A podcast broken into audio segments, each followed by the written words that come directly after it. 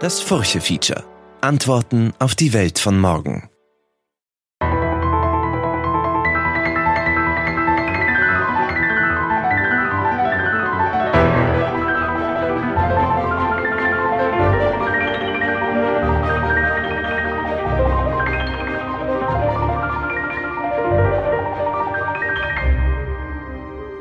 Und herzlich willkommen zur zweiten Folge des Furche Features im Dezember. Diesen Monat blicken wir zurück und nach vorne.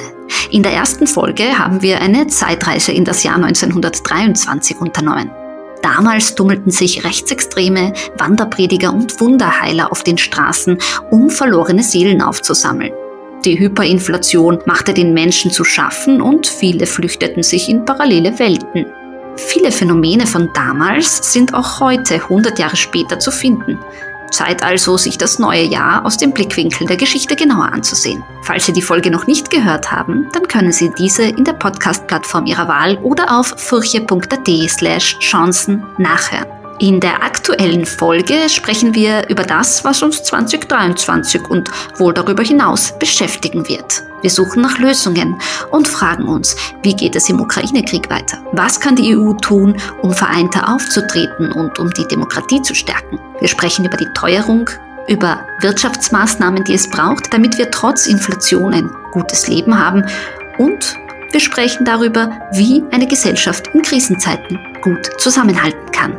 Mein Name ist Manuela Tomic, ich leite das Ressort Chancen und begrüße Sie zu dieser Sendung. Im achten Stock des Berlaymont-Gebäudes in Brüssel sitzt Jean-Claude Juncker in einem schwarzen Rollkragenpullover an seinem Schreibtisch und blättert in seinem Terminkalender. Vor ihm stapeln sich Dokumente, Notizbücher, ausgedruckte E-Mails. An den Wänden stehen halbvolle Bücherregale. Als hätte er begonnen, sein Büro auszuräumen und es sich dann doch anders überlegt. Furche Politikchefin Brigitte Quint hat Jean-Claude Juncker, den ehemaligen Präsidenten der EU-Kommission, getroffen und mit ihm über die Zukunft Europas gesprochen. Sie erzählt zu Beginn des Furche-Features von ihrem eher turbulenten Treffen. Es war ein bisschen ein, ein Trip, weil an dem Tag fand das WM-Spiel Frankreich-Marokko statt und man hat Ausschreitungen befürchtet und es gab auch noch einen EU Asiengipfel. Jedenfalls waren, wohin das Auge reicht, Polizisten, die gefühlt jede Straße in Brüssel abgesperrt hatten.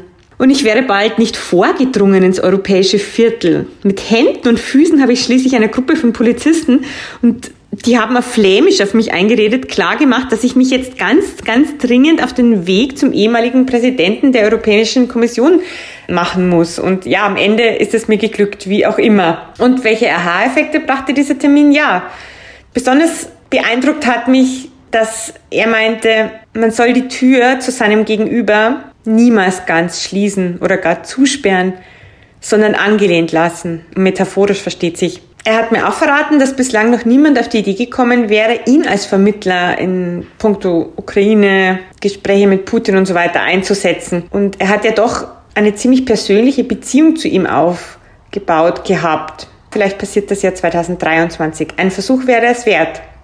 Der Zusammenhalt Europas wurde nicht zuletzt durch den Ukraine-Krieg auf die Probe gestellt. Das Jahr 2022 stand zweifelsohne im Zeichen des schrecklichen russischen Angriffskriegs in der Ukraine. Noch immer hält dieser Krieg an, aber können wir im kommenden Jahr auf Frieden hoffen? Der Soziologe und stellvertretende Vorsitzende der Europe Stability Initiative, Christoph Bender, also da gibt es eine, eine ganze Reihe von, von Fragen, die sehr, sehr wichtig sind, die aber auch nicht so einfach gestrickt sind. Also ich denke mal, eine Frage ist sicherlich die militärische Unterstützung für die Ukraine. Und natürlich gibt es irgendwie Leute, die sagen, nein, wichtiger Frieden und irgendwie ein Agreement finden. Aber ich glaube, dass das in der jetzigen Situation mit Putin da ein Einverständnis zu finden, das irgendwie auf einem halbwechsigen Fundament steht, das kann ich mir eigentlich überhaupt nicht vorstellen. Wir haben es ja schon gesehen, ne? 2014 die Besetzung der Gebiete in der Ukraine, der Krim und dann 2022 dieser Überfall. Also auf, auf was für eine, auf was für ein Vertrauen sollte denn sowas bauen? Ne? Also es ist, es ist sehr schwierig. Das heißt, ich glaube, dass diese Frage nicht nur für die Ukraine, sondern auch für Europa enorm wichtig ist und dass die Ukraine quasi am Schlachtfeld zu stärken in unser aller Interesse ähm, ist, weil es derzeit, glaube ich, noch wirklich keine Perspektive für, für einen nachhaltigen Frieden gibt. Äh, so schlimm das ist, aber ich sehe es einfach nicht. Eine weitere große Frage ist natürlich auch die, die Frage der finanziellen Unterstützung. Die Ukraine braucht Geld, um einfach die basalen, wie soll man sagen, Staatsfunktionen auszuführen. Jetzt mal neben dem Militär, einfach auch all das andere für, für ihre Bürger. Das ist auch für uns sehr wichtig, weil erstens, wenn das nicht funktioniert, dann könnte es natürlich zu einer weiteren großen Flüchtlingswelle kommen. Das kann wohl nicht in unserem Interesse sein. Und man kann einen Krieg auch quasi abseits des Schlachtfeldes verlieren. Also wenn der Staat dann schlussendlich irgendwie kollabiert, ja, dann, dann ist ein Krieg im Grunde wahrscheinlich auch verloren. Das heißt, ich glaube, das ist auch eine sehr wichtige Frage. Und da geht es natürlich schon um einiges an, an, an finanziellen Ressourcen. Und Europa hat jetzt über die letzten Jahre mit den verschiedensten Krisen, auch über Corona, natürlich viel Geld ausgegeben.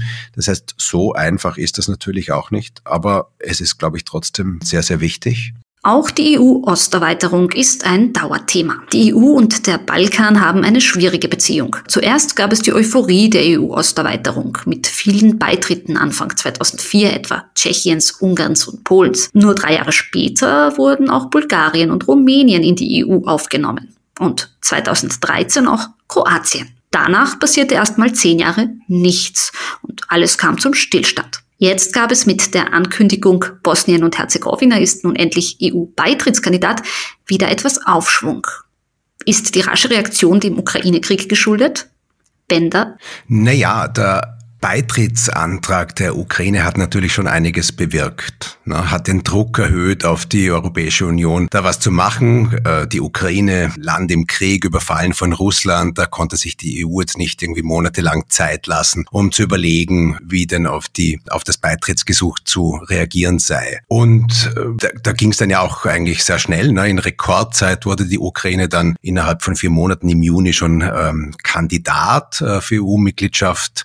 Das gab es vorher eigentlich noch nie in dieser Geschwindigkeit. Und ähm, es stimmt natürlich, dann hat sich auch ein bisschen was am Balkan bewegt. Wir haben Nordmazedonien und Albanien, die jetzt offiziell Beitrittsverhandlungen begonnen haben. Und wir haben na, jetzt auch diesen Kandidatenstatus für, für Bosnien-Herzegowina. Aber das Ganze darf trotzdem nicht darüber hinwegtäuschen, dass dieser Prozess eigentlich in riesigen Schwierigkeiten steckt.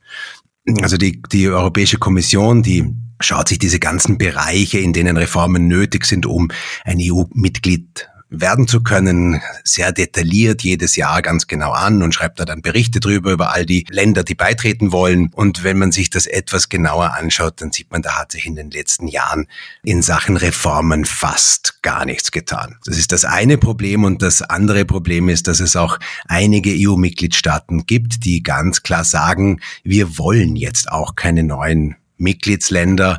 Wenn wir jetzt noch ein bisschen in die Zukunft schauen können, es gäbe natürlich schon äh, Lösungen. Ne? Also was ganz wichtig wäre, dass dieser Prozess wirklich meritokratisch ist und äh, auf der anderen Seite muss man natürlich auch ähm, in Betracht ziehen, dass die, die Länder wie Frankreich, die quasi diese, diese Skepsis haben, äh, diese auch in den kommenden Jahren behalten werden. Also eine Möglichkeit, um das da rauszukommen, wäre, sich einfach zu überlegen, wir, wir, wir müssen diesen Ländern ein wirklich attraktives Angebot machen, damit sich das auch wirklich auszahlt. Dieser Beitrittsprozess ist, ist ja sehr, sehr fordernd. Da muss wirklich sehr, sehr, sehr viel passieren. Also das heißt, wir müssen ein attraktives Angebot machen, aber wir müssen irgendwie, also wir können halt nicht ganz den, den vollen Weg gehen, weil da einfach gewisse Mitgliedstaaten derzeit nicht mitmachen. Und eine Möglichkeit wäre zu sagen, ähm, okay, also wir, wir machen das jetzt so, äh, wenn ja, ihr, also Beitrittskandidatenländer, wenn ihr äh, alle Kriterien erfüllt, aber die EU selbst nicht so weit ist, euch als neue Mitgliedsländer aufzunehmen, dann kommt ihr zumindest zum zum europäischen Binnenmarkt dazu. Und das würde praktisch eigentlich bedeuten, dass für, für die Unternehmen und für die Bevölkerung wäre das quasi eigentlich dasselbe wie Mitglied zu sein. Ja, nur eben die politische Führung würde nicht in Brüssel am Tisch sitzen. Das wäre das, was den Franzosen und, und anderen EU-Mitgliedsländern wichtig wäre. Aber für die Bevölkerung und für die Wirtschaft wäre das quasi fast wie Mitgliedschaft. Und das wäre etwas, was, glaube ich, schon einen, einen wirklich starken Anreiz hätte, was äh, Reformen in diesen Ländern äh, hervorbringen würde und was aber auf der anderen Seite realistisch und möglich wäre.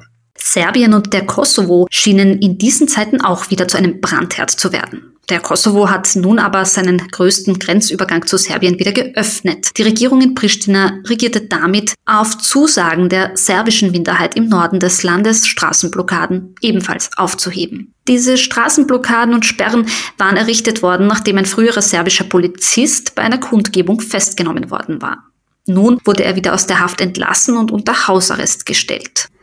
Nach Aufrufen der EU und den USA zur Deeskalation hatte Serbiens Staatschef Alexander Vucic den Abbau der Straßenbarrikaden an der Grenze angekündigt. Die Barrikaden werden entfernt, aber das Misstrauen bleibt, sagte Vucic nach Angaben des staatlichen Senders RTS Ende Dezember.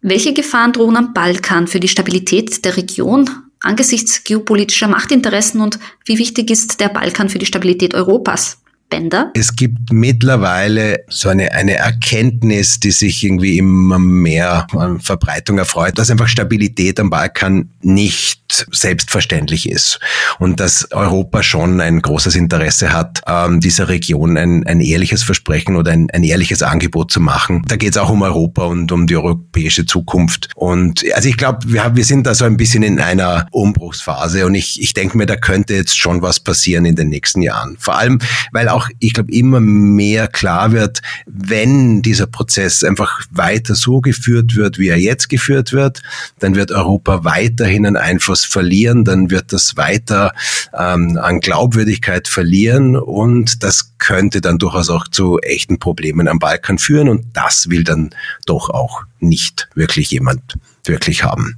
Bender nimmt auch den Europarat in die Pflicht. Europa, so der Soziologe, müsse unbedingt seine demokratischen Prozesse stärken. Der Europarat ist der Hüter von Menschenrechten und Demokratie. Er wurde nach dem Zweiten Weltkrieg gegründet. Doch seine Kernfunktion komme er nicht mehr nach, sagt Bender. Wie kann man denn die Demokratie stärken? Naja, der Europarat äh, könnte äh, eigentlich eine, eine sehr, sehr wichtige äh, Rolle in Europa spielen. Gegründet wurde er 1949 nach dem Zweiten Weltkrieg als Institution von Demokratien, die gesagt haben, wir wissen aus der jüngsten Vergangenheit, dass Demokratie ein sehr fragiles Gut ist und wir müssen sehr viel darauf acht setzen, dass die Länder, die demokratisch sind, auch demokratisch bleiben. Und dafür kreieren wir diese Institution, die einen Fokus hat auf Demokratie und Menschenrechten. Also ein Club der Demokratien, der die Aufgabe hat, zu schauen, dass die Demo Demokratien demokratisch bleiben. Dann in den 90er Jahren mit relativ vielen Beitritten aus ehemaligen kommunistischen Ländern ist es dann ein bisschen dazu gekommen, dass wir Länder hatten, die diese Prinzipien eigentlich nicht aufrechterhalten wollten. Also es gab damals eine, eine Debatte, ob Aserbaidschan jetzt aufgenommen werden soll im Europarat oder nicht. Da gab es im Grunde zwei Camps, die, die, das eine hat gesagt, naja, also es ist klar, dass ähm, Aserbaidschan jetzt nicht wirklich die Kriterien erfüllt, aber wir holen sie jetzt mal rein, ja, und dann, als wenn sie mal drin sind, dann, dann helfen wir ihnen da mehr demokratischer und rechtsstaatlicher zu werden.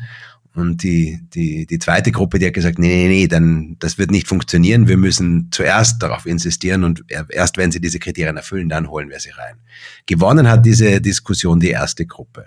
Und sobald Aserbaidschan aufgenommen wurde, haben sie sich, ähm, oder hat sich dieses Land oder die politische Führung sofort dran gemacht, ein pro-Aserbaidschani-Netzwerk aufzubauen, das auf Korruption beruht. Also da wurde ganz, ganz dezidiert wurden die Parlamentarier in der Parlamentarischen Versammlung des Europarates einfach angesprochen. Und da wurde mal versucht, irgendwie ist da jemand offen für sowas und gesagt, ah, da gibt es diese Konferenz in, in, in Aserbaidschan, kommen Sie doch, äh, das wäre toll und ah, bringen Sie doch Ihre Frau mit und bleiben Sie doch zwei, drei Tage länger. Nein, nein, nein, das werden schon wir übernehmen. Und also wurde einfach ausgetestet, wer da offen ist für sowas und dann innerhalb von ein paar Jahren haben die Aseris geschafft, ein Netzwerk in der Parlamentarischen Versammlung aufzubauen, quer über mehr oder weniger alle politischen Parteien, also außer von den Grünen, da kenne ich keinen Fall, aber sonst alle und auch von den Ländern. Also nicht jetzt nur irgendwie, irgendwie keine Ahnung, die, die, wie soll man sagen, äh, demokratisch schwierigeren Länder, sondern also über Belgien, Deutschland,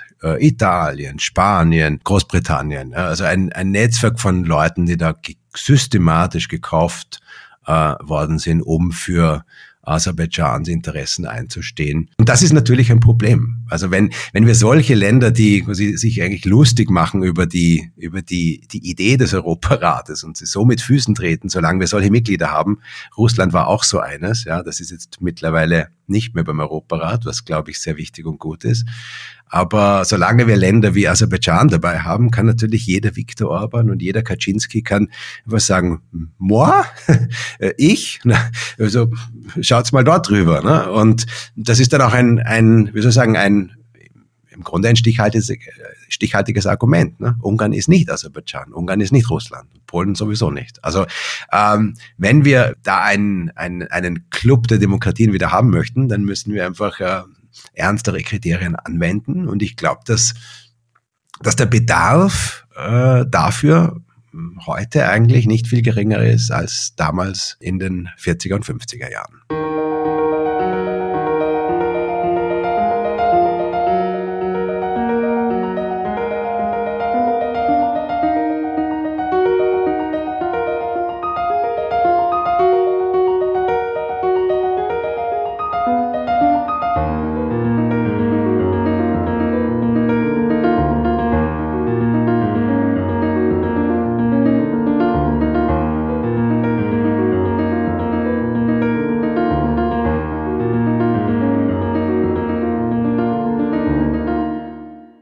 Die Inflation hat sich hierzulande in den vergangenen Monaten in lichte Höhen katapultiert. Werte von teilweise mehr als 10 Prozent im Jahresvergleich bedeuten das höchste Niveau seit der Nachkriegszeit. Mieterhöhungen und horrende Energierechnungen waren und sind die Folge. Und während Energieunternehmen gerade Rekordgewinne verzeichnen, stellte sich rasch die Frage, wer zahlt in Krisenzeiten? Es geht vermehrt um Fragen der Gerechtigkeit, um neue Steuersysteme und die Zunahme staatlicher Leistungen, damit Obdachlosigkeit und die Privatisierung des Schul- und Krankensektors, wie es in anderen Ländern bereits gang und gäbe ist, hierzulande zurückgedrängt werden. Der Nationalrat hat noch im Dezember deutliche Eingriffe in die Erlöse von Öl- und Gasfirmen, aber auch von Stromerzeugern beschlossen. Mit dem Energiekrisenbeitrag für fossile Energieträger werden krisenbedingte Gewinne von Öl- und Gasfirmen im zweiten Halbjahr 2022 sowie 2023 besteuert. Ein guter erster Schritt? Oliver Pitzek, Chefökonom des gewerkschaftsnahen Momentum-Instituts, klärt auf. Ja, zunächst muss man mal sagen, dass einfach die Energiekonzerne, äh, nicht alle, aber viele, äh, vor allem jene, die viel erneuerbare Energie produzieren, jetzt gerade Rekordgewinne machen. Also das hätten sie sich, glaube ich, selber nie träumen lassen, wie viel Geld man damit verdienen kann. Also es ist ein Vielfaches von dem, was die, was sie erwartet hätten und womit sie auch geplant haben. Und ähm, da hat man dann gesagt, okay, man führt jetzt diese Steuer ein, um, um das eben zu bewerkstelligen. Das Problem dabei ist, dass wahrscheinlich nicht so viel, aufgrund der Gestaltung der Steuer, also aufgrund der konkreten Umsetzung, wird jetzt nicht so viel dabei herausschauen, wie das möglich gewesen wäre. Ähm, warum? Also es gibt einerseits eben eine Steuer auf Strom, äh, auf diese Gewinne im Stromsektor und andererseits eben eine Steuer auf äh, die Mineralfirmen, also für, für, fürs Tanken. Ja ähm, die sich dort ähm, Gewinne eingeheimst haben. Beim Strom ist es so, dass, ja, also dass die Produktionskosten für für Strom, wenn ich die jetzt pro Einheit Strom äh, rechne, dann bin ich da ähm, bei Wind, Wasser äh, und, und ähm, Solarenergie, also Photovoltaik, bin ich da irgendwo im Bereich zwischen 25 und 80 Euro pro Megawattstunde. Ja. Und abgeschöpft wird aber erst, also Gewinne abgeschöpft, also Erlöse abgeschöpft aus dem Verkauf von diesem Strom, werden aber erst wenn das über 180 Euro geht. Ja, also ich lasse da eigentlich fast 100 Euro im Schnitt liegen, die ich dann weiterhin den Energiekonzernen lasse äh, als Gewinne und schöpfe erst alles äh, steuerlich ab, was darüber liegt. Also da wäre eben noch viel Potenzial da gewesen, dass das nicht, ähm, nicht abgeschöpft wird, obwohl es natürlich grundsätzlich gut ist, dass man überhaupt einmal was eingeführt hat. Das war ja auch lange Zeit nicht klar. Auch Österreich hat sich ja dagegen gewehrt. Also es war ja dann eher ein Trend auf europäischer Ebene, warum das jetzt auch in Österreich äh, umgesetzt wurde. Und bei den Mineralölfirmen ist es so, dass da ähm, wahrscheinlich auch mehr drinnen gewesen wäre, ähm, da haben wir ein bisschen das Pech, dass äh, in Österreich ähm, gibt es eine große Raffinerie, das ist die in Schwächert in der Nähe von Wien. Dort ähm, wird abgeschöpft werden, ein paar, also ein paar Millionen werden da schon zustande kommen. Aber die OMV macht insgesamt natürlich Rekordgewinne in Milliardenhöhe. Äh, es wird halt aber eben nur das abgeschöpft, was tatsächlich innerhalb von Österreich passiert. Und das ist halt dann eben nur diese Raffinerie. Und alles, was die OMV sonst verdient äh, weltweit, ähm, ja, das bleibt ja quasi dann trotzdem selber. Also da wäre vielleicht auch eine andere Gestaltung der Steuer eine bessere gewesen. Ja. Also da hätte man durchaus auch ähm, zum Beispiel einen Zusatz zur, äh, bei den Gewinnsteuern machen können. Ähm, man hätte äh, auch eine Mengensteuer machen können. Also es, gibt, es hätte Möglichkeiten gegeben, das ein bisschen umfassender zu machen. Die hohe Inflation und die Energiekrise treiben auch Mieterinnen und Mieter zusehends in die Enge.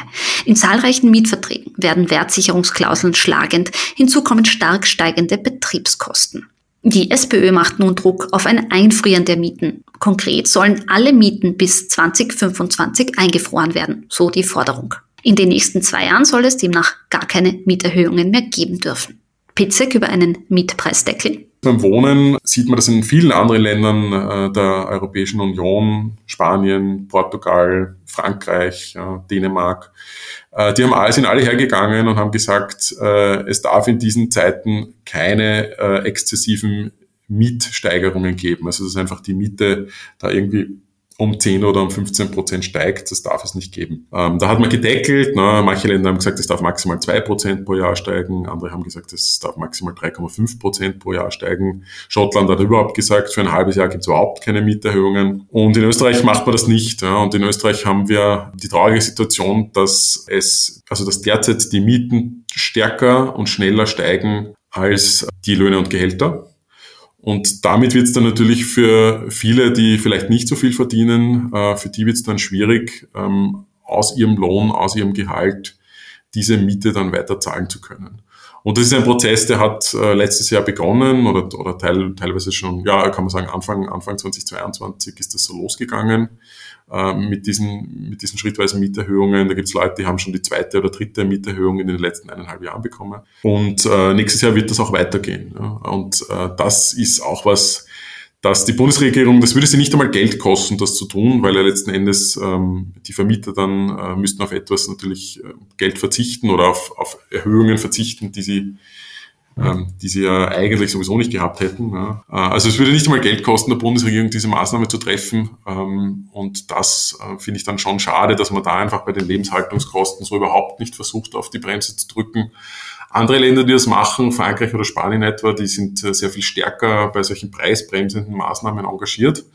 Und die haben jetzt auch eine Inflationsrate, also eine Teuerungsrate im Moment ähm, von sechs bis sieben Prozent, während in Österreich haben wir elf Prozent. Ja. Da sieht man, man kann die Teuerung nicht komplett aufhalten, aber man kann sie doch zumindest einbremsen, wenn man auf die richtigen Maßnahmen setzt. Viele Menschen fragen sich natürlich, wann die Inflation vorbei ist und wie sie sich entwickelt. Die Ökonomen sind sich einig, dass die Teuerung vergehen wird, doch wann das der Fall sein wird, darüber herrscht noch Uneinigkeit. Zumindest der Höhepunkt des starken Preisauftriebs könnte bereits erreicht sein, so hofft das der Deutsche Bundesverband Großhandel, Außenhandel und Dienstleistungen. Es gebe erste Anzeichen, dass der Preisdruck nachlässt, sagte Präsident Dirk Jan Dura. Bei Energie und Rohstoffen werden ebenfalls wieder nachlassende Preise festgestellt. Die Andura sei zuversichtlich, dass sich diese Entwicklung fortsetzen werde. Und das gelinge umso schneller, je mehr man auf dem Weg der Diversifizierung der Lieferketten vorankomme. Das heißt, Störungen in den globalen Lieferketten gelten derzeit auch als ein wichtiger Grund für den starken Preisauftrieb.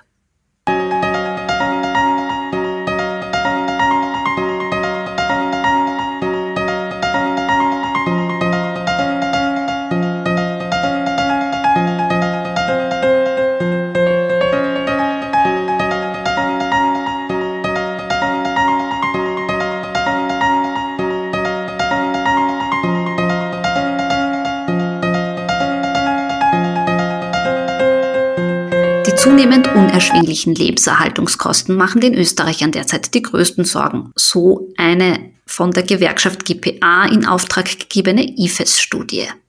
86 Prozent machten sich wegen dieser Lebenserhaltungskosten Sorgen. Knapp gefolgt vom Thema Einsparungen und Verschlechterungen im Gesundheitssystem sowie der zunehmenden Schere zwischen Arm und Reich. Und die Sorgen in der österreichischen Bevölkerung sind breit gestreut und quer durch alle gesellschaftlichen Schichten. Um auf diese Herausforderungen zu reagieren, braucht es einerseits wirtschaftliche Maßnahmen, aber andererseits auch den Blick aufs große Ganze, sagt der Zukunftsforscher Klaus Kofler. Wenn wir das aus, aus biologischer Sicht betrachten, dann spricht der Biologe beispielsweise immer von einem Gesamtorganismus. Das heißt, wir, der, der unterhält sich sehr selten über das einzelne Bakterium, das dann irgendeine Veränderung unterliegen muss, sondern wir sprechen hier von einem Gesamtorganismus. Und dieses dieses, dieser Blick auf diesen Gesamtorganismus, den wir zu bedienen haben in Zukunft, den werden wir nur bedienen können, wenn wir in diesen, in diesen Zustand der Resilienz, sprich der Widerstandsfähigkeit eintreten können und daraus eine permanente Anpassungsfähigkeit schaffen können. Denn diese neue Welt, die hat mit Starrheit gar nichts mehr zu tun, sondern das ist eigentlich ein, ein permanent dynamisches System und ein dynamisches System kann man nicht durch, durch kleinteilige Anpassungen begegnen, sondern man muss dieses dynamische System mit einer gewissen Ruhe, äh, mit, mit, einer Betrachtungshingabe, mit Wissen, mit, mit Erfahrung, mit, äh, mit äh, Überlegung äh, letztlich bedienen. Ansonsten kollabiert es. Aber wie können wir dem Gesamtorganismus begegnen? Furche-Redakteur Otto Friedrich hat in einem Interview von Mai 2021 die Psychologin Leonie Escone Michels gefragt, ob man Resilienz erlernen kann. Ja, sagt Michelis, es geht dabei vor allem um die Art und Weise, wie wir mit unseren eigenen Gefühlen und Gedanken umgehen. Denn die meisten Menschen nehmen das, was sie denken, für bare Münze. Es gehe also erstens darum, sich selbst zu beobachten und eine Distanz zum eigenen Gedankenprozess zu schaffen. Und das kann man erlernen, so die Psychologin. Unter anderem mit Achtsamkeits- und Meditationstechniken und sich selbst zu beobachten, schaffe letztendlich ein großes Stück Freiheit. Kann uns also die Resilienz retten? Kofler? Ja, ja, die Resilienz kann uns retten, äh, aber die Resilienz kommt ja nicht über Nacht äh, oder bricht ja nicht über Nacht über uns herein. Äh, ich glaube, die, diese Resilienz wird uns nur retten können, wenn wir auch verstehen, dass diese Widerstandsfähigkeit, die wir brauchen, um eine neue Anpassungsfähigkeit zu generieren, auch verinnerlichen können. Und ich glaube, das ist das große Problem, vor dem wir stehen. Wir sind ja alle oder in einem sehr großen Maße zutiefst von einer linearen Welt geprägt. Also das heißt, wir haben ja eigentlich mehr oder weniger in uns eine, ein, eine Art lineares Zeitverständnis äh, und wir versuchen ja alles über diese Linearität abzubilden. Das heißt, äh, ob das Arbeit ist, ob das Leben ist, selbst unsere Beziehungen unterliegen dieser, diesem linearen Zeitverständnis. Das heißt, wir gehen immer vom Gegenwärtigen aus und blicken dann im Wesentlichen nach vorne. Jetzt sind wir aber in einer Welt angekommen, äh, die sich eben nicht mehr durch Linearität abbilden lässt, und die kann morgen schon ganz anders sein und übermorgen nochmal gravierend anders äh, sich darstellt. Ähm, das heißt, diese Komplexität, diese Mehrdeutigkeit, diese Unsicherheit, diese, diese Dynamik und Geschwindigkeit, also im Wesentlichen das, was die VUCA-Welt ausmacht,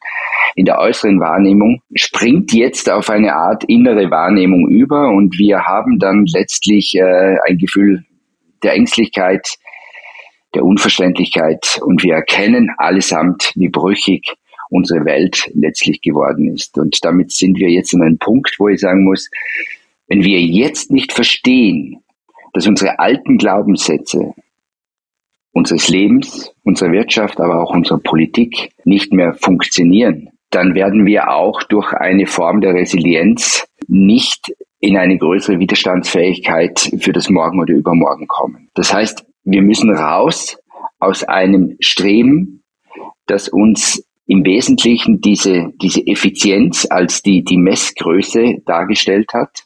Und wir müssen uns fragen, ob dieses ewige Streben nach Wachstum nicht endlich ein Ende haben muss, weil wir sonst nämlich den Kahn an die Wand fahren. Und ich glaube, damit werden wir, werden wir bei, bei, dieser, bei dieser Darstellung der Resilienz an einem interessanten Punkt. Denn, die, denn, denn das Streben nach Effizienz und Produktivität ist ja letztlich nur eine Größe, die sich permanent verändert.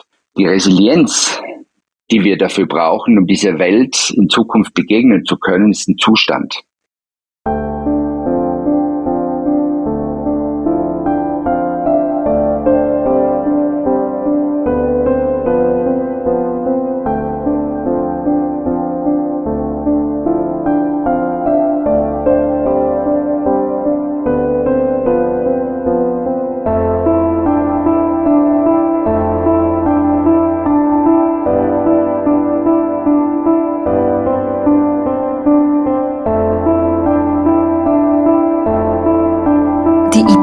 Dass die Menschen aus ihrer Geschichte lernen, gehört zwar zu den Binsen-Dummheiten, wie Furche-Autor Manfred Prisching schreibt, dennoch können wir an der Jahreswende fragen, haben wir in diesem Jahr, in den letzten Jahren, im letzten Jahrhundert an Erfahrungen gewonnen? Und was können wir aus den mehrfachen Krisen mitnehmen in die nächsten Jahre?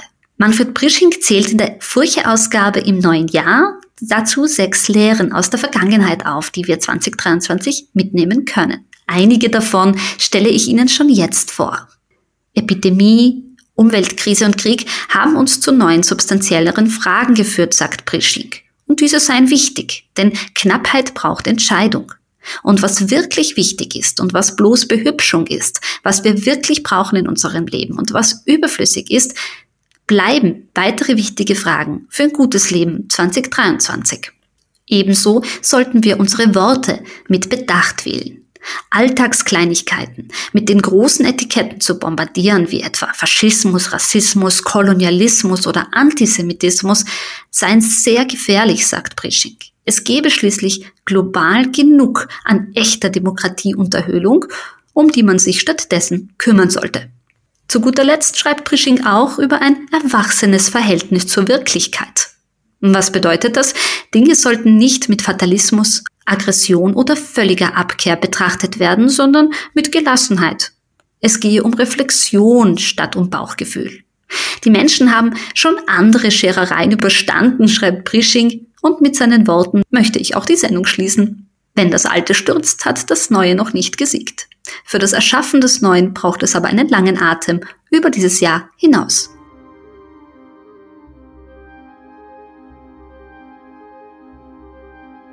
Das war Folge 2 des neuen Furche Features. Nächsten Monat dreht sich im Furche Feature alles um das Thema Identität. Möchten Sie die Furche abonnieren, dann besuchen Sie uns doch auf furche.at slash abo. Alle Podcast-Sendungen finden Sie unter furche.at slash podcast. Mein Name ist Manuela Tomic. Ich leite das Ressort Chancen und freue mich, wenn Sie mir auf der Podcast-Plattform Ihrer Wahl eine gute Bewertung hinterlassen, damit dieser Podcast noch mehr Menschen erreicht. Vielen Dank fürs Zuhören und bis zum nächsten Mal.